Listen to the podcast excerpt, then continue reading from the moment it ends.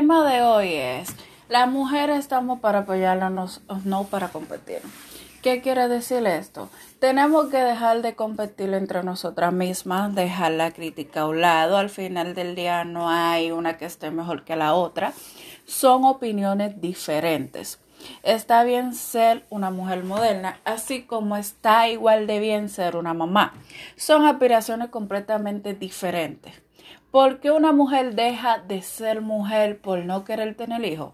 ¿Por qué devaluamos a la que quieren dedicar su vida a formar una familia? Las dos tienen el mismo mérito, las dos trabajan igual y ninguno es más fácil que el otro.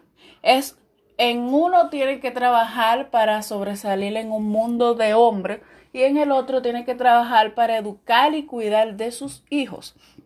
Las dos luchan por algo. Sería más fácil que esa lucha le quitáramos nuestra competencia y mejor no apoyáramos y no concentráramos en lo que realmente importa.